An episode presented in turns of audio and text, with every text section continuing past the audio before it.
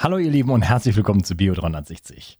Ich hatte ähm, zum vierten Mal die Ehre, mich mit dem Arzt und Burnout-Spezialisten Christian Boka zu unterhalten. Und wir wollen in dieser Episode mal den Vitamin D-Stoffwechsel ähm, anschauen und uns auch ja wirklich die ganze Thematik anschauen. Was sind Werte, die man messen sollte? Ähm, was wird gerne übersehen und warum viel nicht immer viel bringt, sondern auch tatsächlich sich ins Gegenteil umkehren kann. Also du wirst viel erfahren über was sind, äh, was, was ist eine vernünftige Dosis, wie kann man das therapeutisch begleiten, äh, wie kann Vitamin D äh, mitunter auch mit Entzündungen zusammenhängen und was sind andere Komponenten, die man auf jeden Fall dazugeben sollte. Genau. Also ähm, du wirst auch viel über das Thema äh, Phospholipide erfahren, ähm, da geht es zum Beispiel um das Thema Omega-3. Und wen das interessiert, sich da mal ein bisschen ähm, ja, gut aufzustellen, der kann sich gerne an mich wenden. Äh, einfach eine E-Mail schreiben an info.bio360.de, am besten mit Handynummer und äh, gerne auch sagen, auf welchem Messenger du erreichbar bist. Und ähm, ja, Vielleicht noch ein kurzes Feedback von der Martina. Hey Unkas, ich möchte nun die längst überfällige Lanze für deine erstklassige Arbeit brechen. Deine Themen und deine Gesprächspartner sind nicht nur unglaublich informativ, sondern auch sehr aktuell und treffen stets den Nerv der Zeit. Deine Pod deinen Podcast fiebere ich seit langem in freudiger Erwartung entgegen. Ich kann so viel Nahrung für mich finden. Ich glaube, das geht sehr vielen deiner Hörern so. Danke, danke, danke schön. Vielen Dank, liebe Martina. Äh, solche Worte tun mir immer gut. Und mit diesen schönen Worten viel Spaß mit dieser Episode. Du weißt, wie wichtig Vitamin D für deinen Körper ist und dass wir im deutschsprachigen Raum darauf achten sollten, neben einer ausgewogenen Ernährung genug Sonnenlicht zu tanken. Daher empfehlen viele Experten, über die Wintermonate oder sogar ganzjährig Vitamin D zu supplementieren. Die Wirkung von Vitamin D ist vielfältig und schließt das Immunsystem und deine Knochen mit ein. Die Vitamin D-Tropfen von Brain Effect gefallen mir persönlich besonders gut. Als Träger wird MCT-Öl benutzt, was die Bioverfügbarkeit von Vitamin D deutlich erhöht.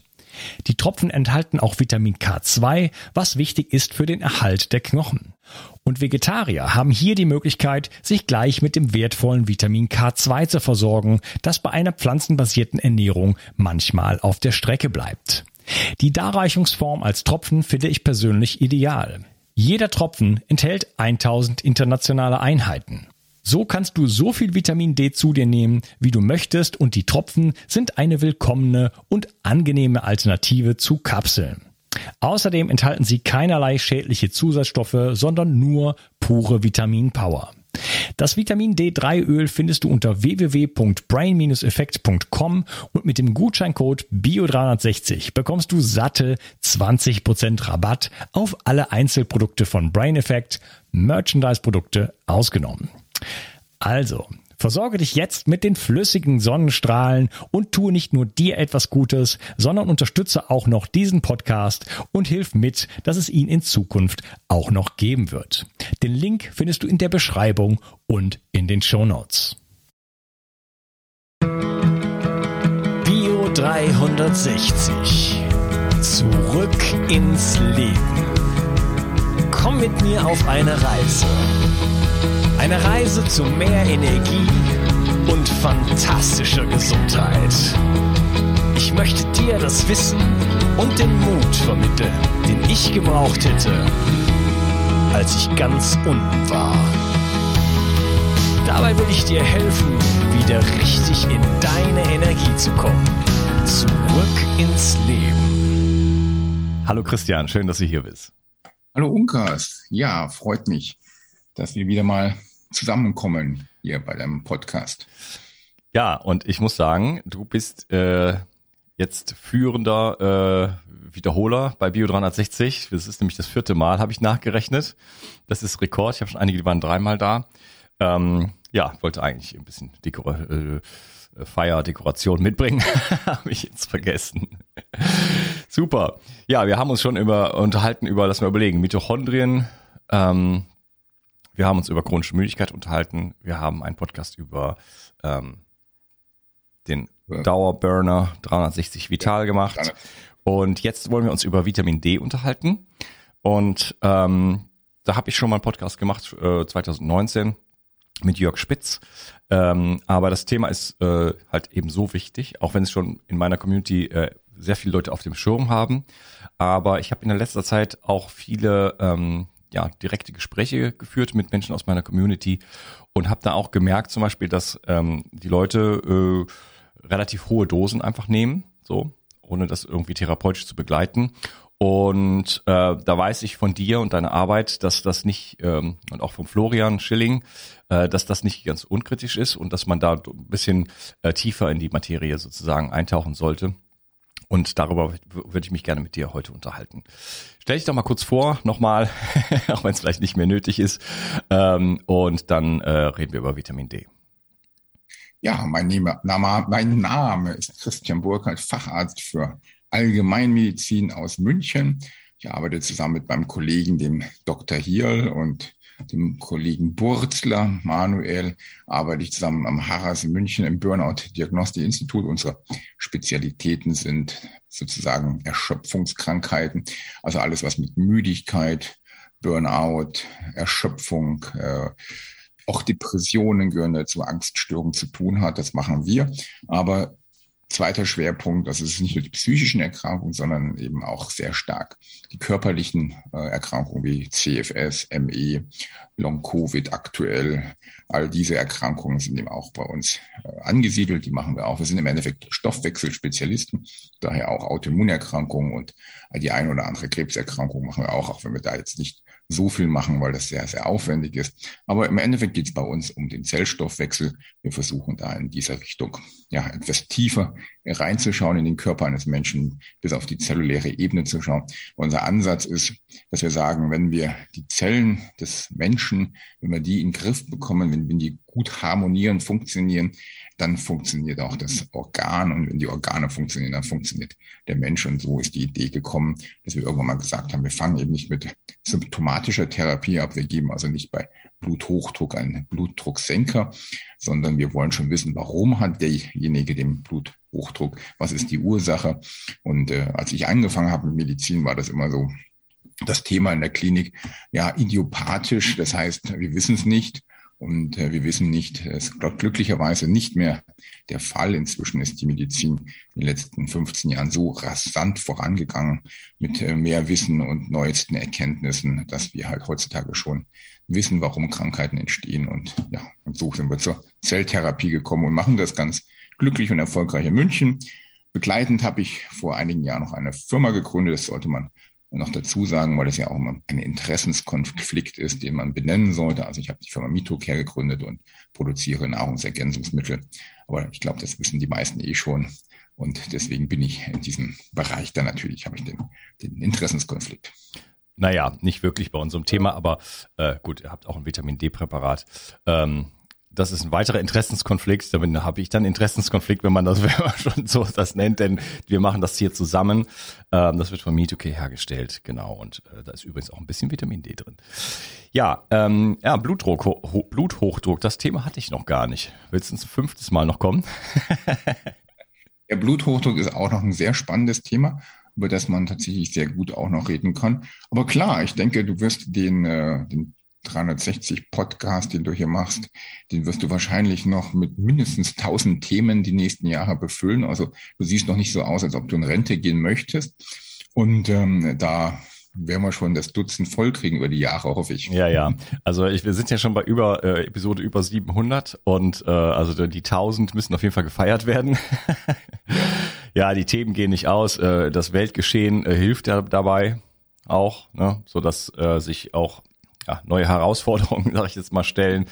Und ähm, ich entwickle mich natürlich auch dabei in der ganzen Geschichte und das äh, ja, spiegelt sich natürlich hier auch im Podcast wieder. Ja, wenn, wenn du schon dann die 1000 anstrebst, ich weiß nicht, in zwei Jahren oder in drei Jahren, dann äh, würde ich doch vorschlagen, dass wir dann eine gemeinsame Party machen in München, wo wir dann mit den meisten deiner Leute sind, wahrscheinlich aus der Dachregion, mit denen du Podcast hältst, dann könnte man doch mal eine richtige schöne Party feiern, die du zu deinem Tausendsten dann von uns gesponsert bekommst. Okay. Ja, so lange dauert das gar nicht mehr. Das, das ist dann in einem Jahr oder so ist es dann soweit. Ja, äh, okay, nehme dich beim Wort. Gut. Alright. Dann, ähm, ja, lass mal, äh, äh, mein alter Spruch, äh, vorne anfangen. Ähm, was ist eigentlich Vitamin D? Vitamin D ist ein Hormon und ist natürlich in der Klasse der Vitamine angesiedelt, also ist ein fettlösliches Vitamin, aber hat eben sehr viele unterschiedliche Eigenschaften. Und man nennt es eigentlich mittlerweile ein Hormon oder ja, sehr viele sagen, das ist ein Vitamin, das einfach in die Hormonriege gehört, weil es eben sehr, sehr viele Wirkungen auch in diesem Bereich hat. Die bekanntesten Wirkungen von Vitamin D sind natürlich die Wirkung auf den Calcium, Phosphat, äh, also auf den Knochenstoffwechsel. Da wird, äh, ist, es ganz wichtig, da wird es natürlich gebraucht. Da hat man auch die ersten großen Erkenntnisse gesammelt und das dann dementsprechend eben als Vitamin äh, klassifiziert. Und äh, aber wir haben ja inzwischen herausgefunden, dass dieses Vitamin mit Hormonwirkung, dass das ja im Endeffekt auch ganz, ganz viele Gene reguliert, also ein Einschalter für Gene ist und zu meiner Zeit damals, wo man damit angefangen hat, das zu ergründen, da war man noch bei 500, 600 Gene, die dadurch reguliert werden. Jetzt sind man, ist man schon bei 3000, 4000 und wahrscheinlich wird man sich irgendwann mal auf 10.000 einigen, die da mitreguliert werden. Das sind schon ziemlich viele von den, weiß nicht, 22.000, die wir haben, ne? Ja, genau. Also ich glaube, es spielt wahrscheinlich fast überall eine Rolle und zwar nicht nur äh, in, den, äh, in den normalen Genen des Menschen, also im Zellkern, in den Genen des Zellkerns, die das Individuum sozusagen beschreiben, sondern auch in den Genen der Mitochondrien spielen äh, die ähm, Vitamin D, äh, spielt die Vitamin D-Regulation eine Rolle. Und dann dürfen wir nicht vergessen, dann haben wir auch noch ganz viele Bakterien in unserem Körper und auch hier kann man mit Sicherheit sagen, dass Vitamin D eine Rolle spielt. Aber da sind natürlich noch unfassbar viele Sachen zu erforschen, die man da noch gar nicht sich angeschaut hat. Und äh, ja, da ist noch ganz, ganz viel, was da ja, entdeckt werden kann. Und wir werden wahrscheinlich in unserem Leben in den nächsten 50 Jahren am Ende immer noch nicht wissen, was Vitamin D alles kann und macht, aber es wird immer mehr und die Arbeiten zu Vitamin D gehen ja in die Tausende. Insofern, zumindest das kann man sagen, dieses Vitamin ist sehr, sehr gut erforscht. Ja. Ja, der, die Faszination des Körpers, je tiefer man reinschaut, desto mehr findet man dann immer. Ne? Ähm, ja. Da kann man verschiedene Perspektiven drauf anlegen. Ähm, das, man, also ich hatte ein Interview mit ähm, Roman Christian Hafner, da geht es um Schöpferkraft, Schöpferenergie und so weiter. Und er sagt letzten Endes, dass wir uns das alles selber erschaffen. Ja, das heißt, wenn, wenn ich, wenn ich äh, 10.000 Forscher nehme, du hast gesagt, es gibt viele Studien und die suchen dann werden die auch immer was finden. Das heißt, es stehen immer neue Ebenen, die sozusagen aus dem Bewusstsein der, der draufschauenden Menschen äh, entstehen. Finde ich sehr, sehr spannend. Ähm, ja, also ähm, das ist eine Hormontherapie. Wenn man also Vitamin D gibt, ist ja erstmal keine Therapie, sondern oh, klar, Vitamin D entsteht aus der äh, oder vielleicht kannst du das mal kurz erklären, äh, wie Vitamin D eigentlich richtig funktioniert normalerweise. Gut, also du hast, hast normalerweise hast du deine Haut und äh, wenn du dann in die Sonne gehst, dann wird eben das Vitamin D über die Haut gebildet und hat, äh, dort entsteht also eine Vorstufe dieses Vitamin Ds durch diese Einstrahlung des Sonnenlichtes, wo es dann natürlich wieder auch wichtig ist, wie stark strahlt die Sonne ein, in welchen Winkel strahlt die Sonne ein, etc., welche Hautfarbe habe ich. Je nachdem, wenn man diese ganzen verschiedenen Komponenten berücksichtigt, bildet dann jeder individuell seine Vitamin D-Vorstufendosis und dieses Vitamin D-Vorstufe wird dann über zwei äh, weitere Stufen, einmal in der Niere und einmal in der Leber weiter verstoffwechselt, sodass dann im, im Endeffekt die aktiven Formen von Vitamin D entstehen können.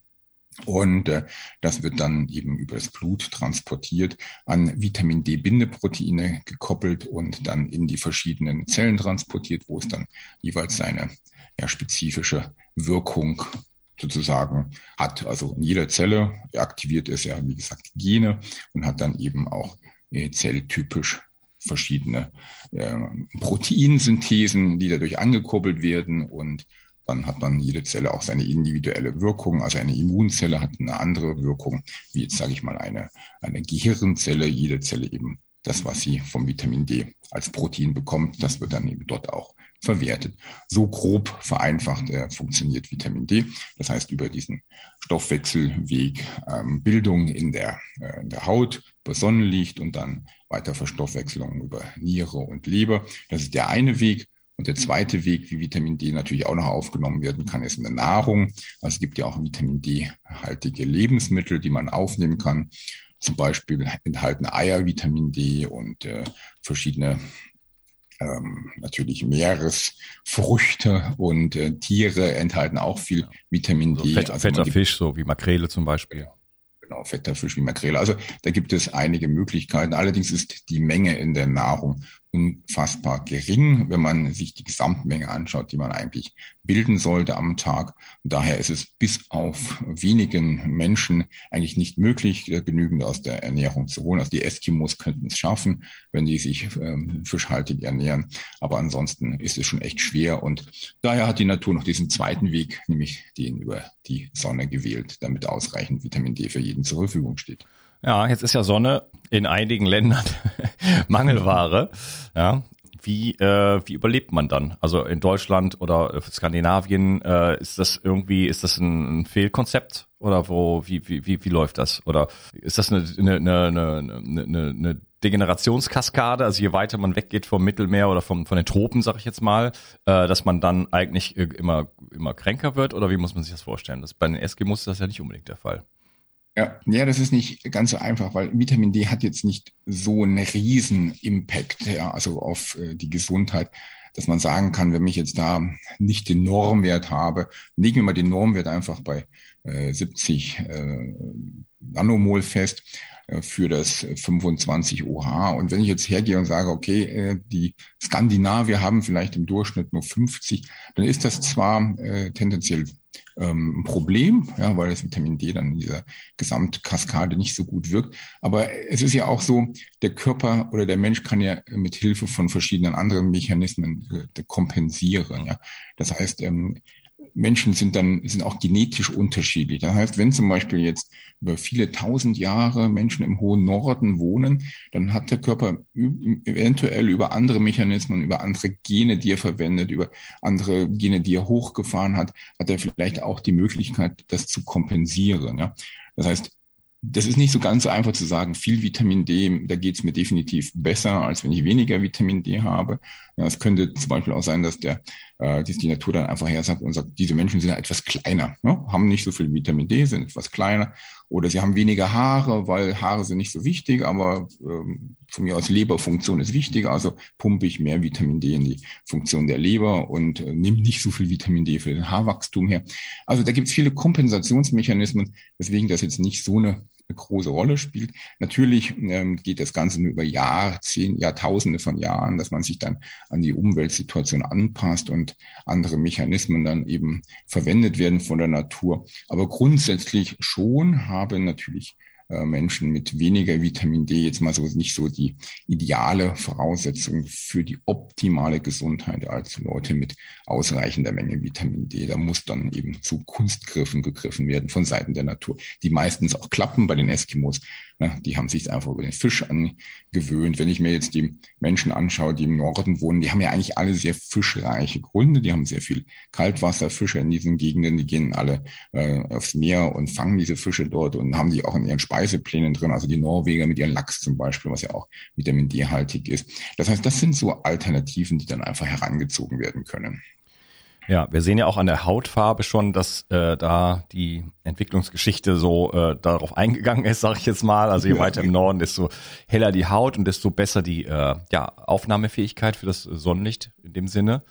Ja, das heißt, man kommt mit weniger aus. Das ist ein Problem äh, für dunkelhäutige Menschen, wenn die in den Norden ziehen. Ja, die haben dann nochmal ähm, ja, stärkere Vitamin D-Mangelproblematik sozusagen. Ja umgekehrt weniger. Da muss man sich halt ja. vor, der, vor der Sonne eher, eher schützen. Das ist leider auch mein Problem. Ähm, ich äh, bin sehr großer Sonnenfreund, aber äh, das hat immer so seine Grenzen. Da muss ich immer aufpassen.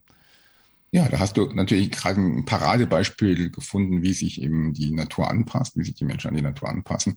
Und äh, wir haben ja von sehr, sehr dunkel bis sehr, sehr hellhörtig gibt's eben alles auf dem Planeten. Und wie du sagst, die großen Probleme sind eigentlich nicht, wenn man äh, schon lange im Norden wohnt oder die Familie schon über tausende von Jahren im Norden wohnt, sondern wenn man umzieht, ja, also wenn man hellhäutig, so wie wir, wenn man in die, äh, nach mitten, mitten, mitten nach Afrika zieht, äh, wo, wo es im Durchschnitt 25, 30 Grad über das Jahr hat in der Äquatornähe, dann äh, ist das für uns halt nicht optimal. Ne? Dann kriegen wir öfters mal Sonnenbrand oder eigentlich täglich, wenn wir uns da nicht ein paar Monate dran adaptieren. Ja.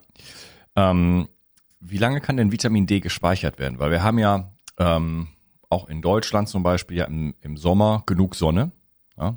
Äh, das Problem ist ja eher, dass wir jetzt halt äh, einen Lebensstil haben, wo wir einfach nicht mehr draußen sind. Also wenn ich immer äh, in kurze Hose den ganzen Sommer, also von von von äh, weiß ich nicht, von April oder Mai äh, bis bis Oktober draußen rumlaufen würde, äh, zwölf Stunden am Tag dort arbeite und so weiter, dann bin ich in Bewegung, ich bin an der frischen Luft, irgendwo in den Bergen, auf der Alm oder was auch, was auch immer, äh, dann kriege ich natürlich eine Menge äh, Vitamin D erstmal ab.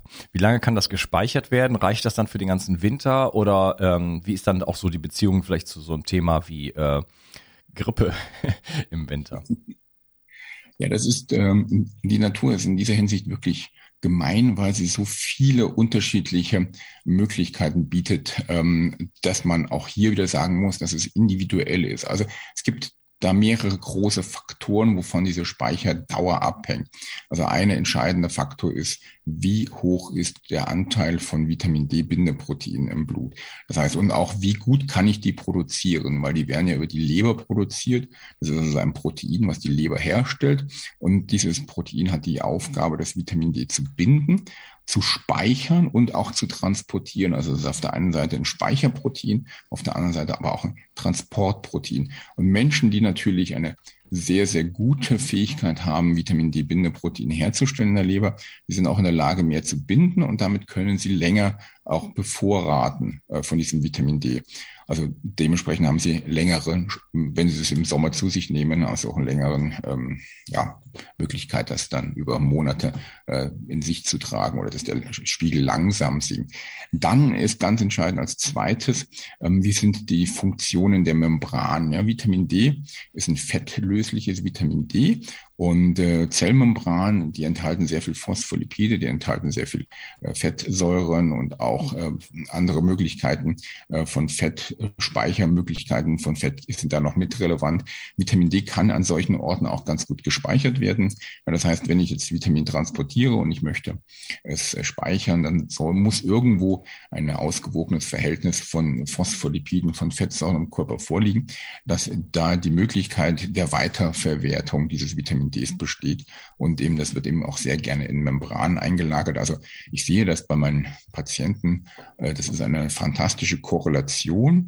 Je besser die, äh, sagen wir mal, die Fettsäurenverteilung in den Membranen ist, also wir messen das zum Beispiel in den Erythrozytenmembranen, je besser diese äh, Fettsäuren vorhanden sind, desto höher sind regelmäßig auch die Vitamin D-Spiegel. Also man kann das richtig schön korrelieren. Jemand, der eben da sehr, sehr schlechte Situation hat, hat in der Regel auch immer sehr niedrige Vitamin D-Werte. Und der dritte Punkt ist natürlich auch äh, dann der Verbrauch zum Beispiel. Ja. Das heißt, wenn Leute chronische Entzündungen haben, dann verbrauchen die dadurch, dass sie das Vitamin D über das Immunsystem benötigt wird oder für das Immunsystem benötigt wird, verbrauchen die extrem viel Vitamin D und dann sinkt der Spiegel also auch wieder. Das heißt, zusammengefasst auf die Frage zu antworten, bin ich jetzt ein super gesunder Mensch mit einer super guten Proteinsynthese und einem guten Fettstoffwechsel, dann speichere ich mein Vitamin D durchaus auch drei, vier, fünf Monate und komme damit eigentlich dann auch ganz gut durch den Winter. Habe ich allerdings chronische Entzündungen, habe ich einen Mangel an Fettsäuren, äh, dann ist es eben nicht einfach, dann geht das eben nicht, dann ist es durchaus schon so, dass nach äh, zwei Monaten, wenn man dann im Dezember dann das misst, dass das Vitamin D schon extrem niedrig ist, obwohl es im August vielleicht sogar normal war. Mhm. Kann man das eigentlich messen, äh, wie gut man Bindeprotein herstellen kann? Also gibt es dafür einen Gentest? Ähm, also die Proteinsynthese, wie gut die funktioniert, äh, das ist ein also ja, man kann natürlich das äh, schlicht und einfach äh, die Proteinmenge, äh, das Eiweiß sozusagen im Blut messen. Also das ist ein sehr guter Parameter.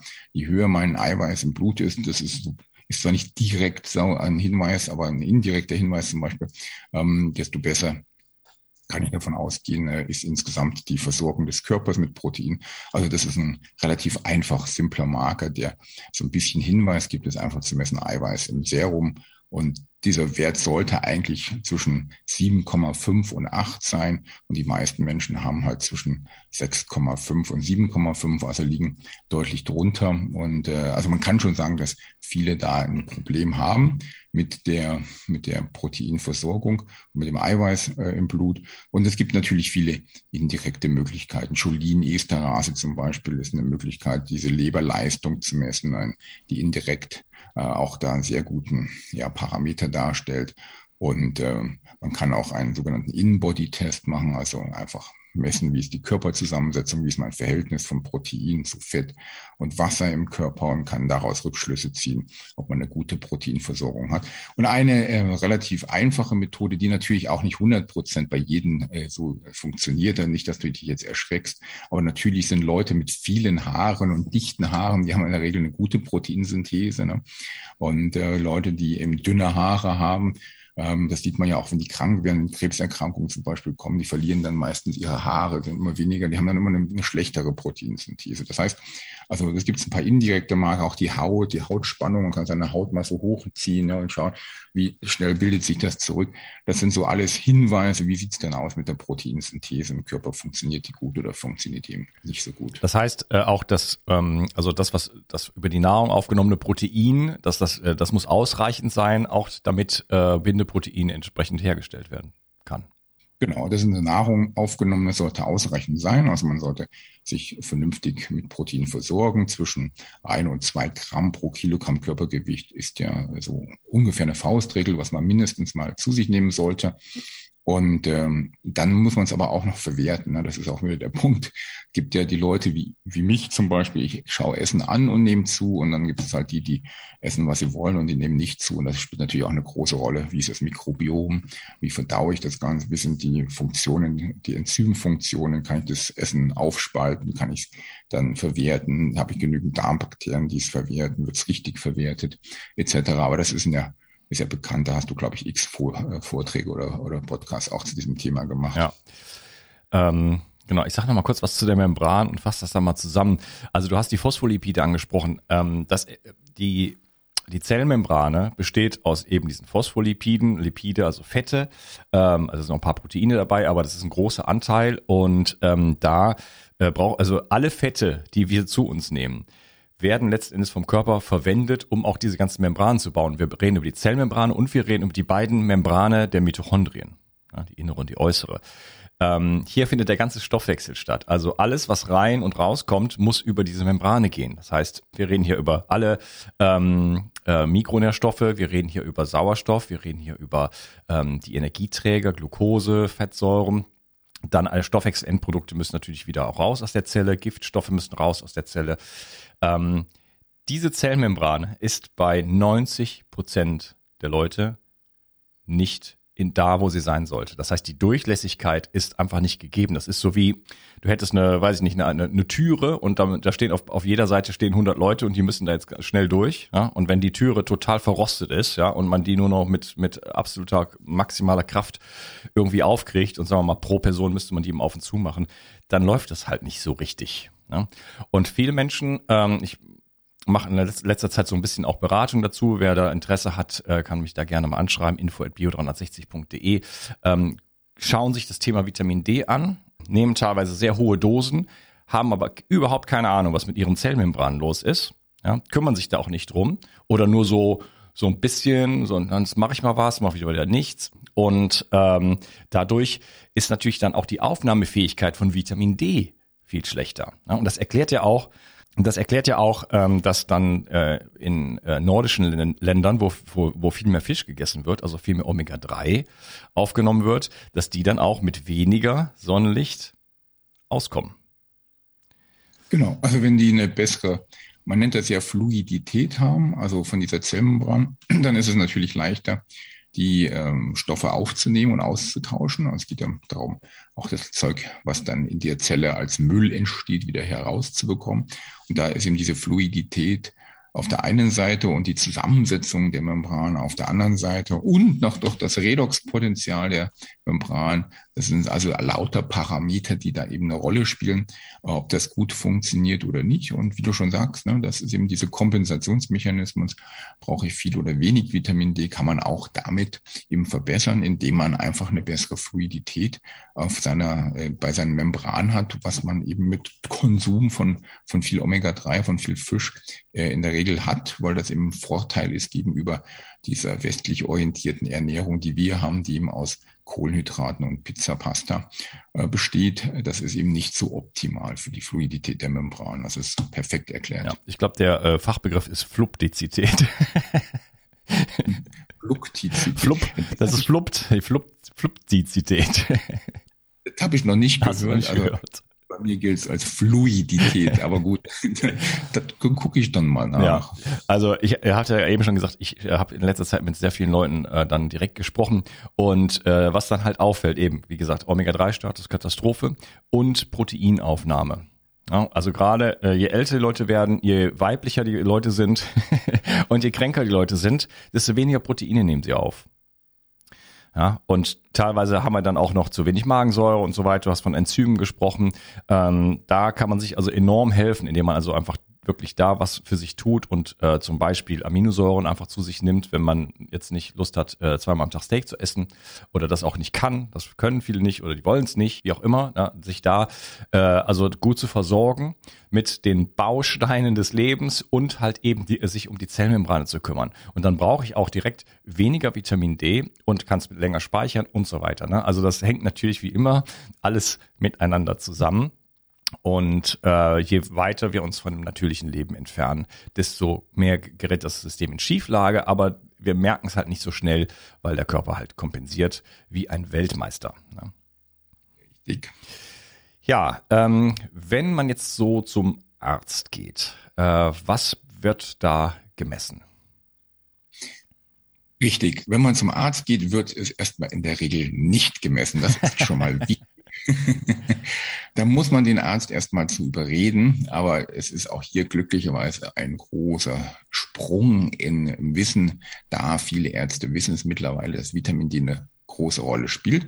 Und die messen dann das 25-OH Calcidiol, Vitamin D3. Und das ist schon mal sehr gut, weil es schon mal sozusagen sagt, wie gut ist denn jetzt die Versorgung mit diesem ähm, mit dieser Speichertransportform von Vitamin D, also dieses 25-OH Vitamin D3 ist ja in der Regel an Vitamin D-Bindeproteine im Blut gebunden, 99 Prozent sind gebunden. Das heißt, man misst also jetzt 99 Prozent die Menge des gebundenen 25 OH Vitamin D3 an einem Vitamin D-Bindeprotein und hat damit eine Aussage, was ist meine sozusagen, wie viel Vitamin D habe ich noch im Vorratsspeicher, wie viel ist da noch da für den Fall, dass der Körper es braucht. Und dieser Vorratsspeicher sollte ähm, in der Regel bei 70 Nanomol. Können wir, können wir Nanogramm sprechen? Nanogramm, ja. Sollte bei 70 Nanogramm sein. Nee, nee, nee, Moment. Nicht. Hast du gesagt 70 Nanomol? Gut, genau. Und, also, ähm, das heißt, äh, wenn, lass uns auf Nanogramm nee. einigen, gerne. Nanogramm, das wären genau. dann 25. Ja, bei 70 Nanogramm, genau. Das ah, 70 Nanogramm, okay. Also, äh, kurze Erklärung. Also Nanomol, das ist, ist ich finde das äh, bedauerlich, dass wir mit zwei Werten da, da muss man immer fragen, wenn einer sagt, ja, mein Spiegel ist das, ja, aber was jetzt genau, weiß ich nicht mehr. Das ist ein Unterschied von 2,5, äh, also Nanomol ist 2,5 mal mehr als Nanogramm. So 70 Nanogramm, das ist schon eine Ansage. Ähm, wir beide, äh, ich besuche dich mindestens einmal im Jahr und dann machen wir ein großes Labor. Und ich war bei 50 oder sowas. Und das ist jemand, der ähm, durchaus seine Proteinversorgung im Griff hat, äh, seine Membrane im Griff hat, soweit es äh, geht, solange es die Schwermetalle noch zulassen. und äh, der in die Sonne geht, wann immer nur er nur kann. Das heißt, ich bin wirklich den ganzen Sommer in der Sonne. Ich lege mich auch mittags in die Sonne und ich gehe Kitesurfen und was weiß ich, in Shorts dann und so. Äh, das heißt, und ich fühle mich da großartig mit. Also für mich sind 50 scheinbar ausreichend. Also da habe ich jetzt kein Bedürfnis, das äh, glaube ich jetzt nicht, dass ich mich mit 70 besser fühlen würde. Ja, was ist denn so die? Ähm, ja, lass mal über die Werte reden. Was genau? Du hast gesagt 70 vielleicht wäre so ein Idealwert, aber wo ist so äh, wie, wie, wie ist so diese Grenze? Also was was ist zu viel, was ist zu wenig? Genau, lass uns kurz um die Ranging. Also die 70 möchte ich noch kurz erklären, weil jetzt werden natürlich viele fragen, wie kommt er auf die 70? Das ist, ähm, das sind Studien, die wurden sehr intelligent durchgeführt äh, aus meiner Sicht. Man hat nämlich Folgendes gemacht: Man hat einfach Naturvölker genommen, also die Völker auf, auf der Welt genommen, die völlig unabhängig von einem medizinischen westlichen Standard äh, gelebt haben. Das heißt, die haben also keine Medikamente genommen und äh, sich einfach so benommen, wie sie das seit Jahrtausenden machen. Und diese Völker hat man auf verschiedenen Punkten der Erde gesucht. Da gibt es ja noch einige Naturvölker im Amazonas, aber auch in Asien, die wirklich getrennt sind von der, von der westlichen Lebensweise. Und die hat man untersucht, was haben die für einen Vitamin D-Spiegel. Und da ist halt immer rausgekommen, dass Naturvölker um die 70 herum als normalen Vitamin D3-Spiegel haben bei dem 25 OH-D3-Calcidiol-Wert. Und deswegen sage ich mir immer, wenn viele Naturvölker im Schnitt diesen Wert aufweisen, dann hat die Natur sich dabei was gedacht, weil sie ja über die Haut, ne, über die Hautfarbe kompensiert und sagt, wenn es mehr ist, dann wirst du dunkler und wenn es weniger ist, dann wirst du heller. Also da diese Kombinationsmechanismen da. Und deswegen finde ich das eine sehr gute Idee zu sagen, Naturvölker haben den Wert, das könnte irgendwas Schlaues sein. Natürlich ist es so, dass die Menschen, die jetzt im West, zum Beispiel in Deutschland leben, die kommen nicht auf 70, das kommt, da kommt man nicht hin. Da gibt es dann Anpassungsmechanismen und da sind dann eben Werte 50 auch gut, ja. Also für, für einen Deutschen kann es sein, dass er keine 70 braucht, dass er mit 50 gut aufgestellt ist oder für Mitteleuropäer. Also ich würde sagen, aus meiner langjährigen Erfahrung, also die untere Grenze bei diesem äh, Calcidiol, die sollte bei 40 liegen. Also ich bin kein Freund, man sagt ja auch oft in der, in der Schulmedizin wird auch gesagt, 20 reicht, 25, 30 reicht. Also für mich ist die Untergrenze eigentlich so 40. Das finde ich, muss mindestens sein und die Obergrenze ist bei diesen 70. Also ich würde nicht über die 70 hinausgeben, weil es ja auch von der Natur nicht über die 70 hinausgegangen wird bei den Naturvölkern. Und deswegen, ich versuche meine Patienten in den Range zwischen 40 und 70 einzustellen. Und wenn ich da dann im Schnitt bei 50 lande, so wie bei dir, dann bin ich damit schon zufrieden. Aber also im Endeffekt ja 30, 40 bis 70 maximal. Das wäre der optimale Wert aus meiner Sicht für das Calcidiol. Beim Calcitriol ist es ein bisschen anders. Ja, lass wir da später drüber reden. Mit, mit was für Werten kommen denn die Leute in deine Praxis? Mit was für Werten kommen sie in der Praxis? Ähm, es ist besser geworden, möchte ich sagen. Also es war früher anders. Als ich angefangen habe mit diesem Thema Vitamin D, waren sie eher im Bereich von, sag ich mal, 20 unterwegs. Mittlerweile würde ich schon sagen, dass wir sehr, sehr viele Menschen haben, die äh, das gelernt haben, also vor allen Dingen ähm, selbstständig substituieren. Und ich würde schon sagen, dass die Durchschnittsbevölkerung, also in meiner Praxis Durchschnitts, äh, eher so bei 25 bis 30 mittlerweile liegen. Also ich bin, bin da gar nicht so entsetzt mehr wie früher. Also gefühlt in meiner Community äh, nach vielen Einzelgesprächen äh, supplementiert hier jeder. also das ist auch schon mal, ja, das ist auf jeden Fall schon mal eine tolle Sache. Ähm, du, ich würde sagen, wir unterbrechen mal hier die Episode und sprechen dann im nächsten Teil über äh, vieles mehr, zum Beispiel über das, was du gerade sprechen wolltest, nämlich die aktive Form. Mich würde mal interessieren, äh, ob es einen Unterschied gibt zwischen der Supplementierung und äh, dem Sonnenlicht. Und äh, na, da reden wir über Rezeptorblockade und so weiter. Da haben wir noch einiges vor uns. Schön, okay. dass du dabei warst und freue mich auf den nächsten Teil mit dir. Mach's gut. Tschüss. Gleich wieder. Die Versorgung mit essentiellen Mikronährstoffen ist eine der wichtigsten Gesundheitsstrategien. Du brauchst sie für den Energiestoffwechsel in den Mitochondrien, für deine Entgiftung und normalen Stoffwechselfunktionen. Dabei ist es heutzutage schwieriger denn je, diese Mikronährstoffe über die Nahrung aufzunehmen. Dazu kommt noch, dass wir heutzutage durch die vielen Stressfaktoren, denen wir ausgesetzt sind, einen höheren Bedarf haben. Ich habe diesen Bedarf erkannt und war mit den bisherigen Produkten am Markt schlichtweg nicht zufrieden oder einverstanden. Daher habe ich mich aufgemacht und das wahrscheinlich umfangreichste Multinährstoffpräparat am deutschen Markt entwickelt. Das Ergebnis nennt sich 360 Vital. Und dieses Produkt enthält alle wichtigen Vitamine in der richtigen Form und Dosierung, zahlreiche wichtige Mineralstoffe, Pflanzen- und Heilpilzextrakte, Antioxidantien wie zum Beispiel Astaxanthin und Resveratrol, Coenzym Q10, 50 Milliarden darmaktive Bakterien und vieles mehr. Dabei habe ich natürlich auf die höchste Rohstoffqualität geachtet und darum enthält 360 Vital zum Beispiel keinerlei Zusatzstoffe. Das liegt alleine auch schon daran, dass gar nichts mehr in die Kapseln hineingepasst hätte. Mit 360 Vital bekommst du also eine Grundversorgung für deine Mitochondrien und aktivierst deine körpereigenen Entgiftungsfunktionen und deinen Stoffwechsel.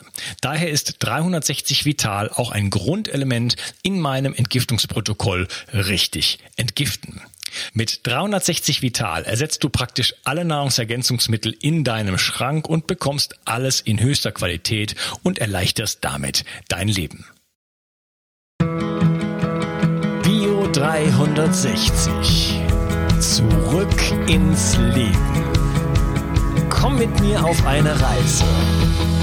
Eine Reise zu mehr Energie und fantastischer Gesundheit.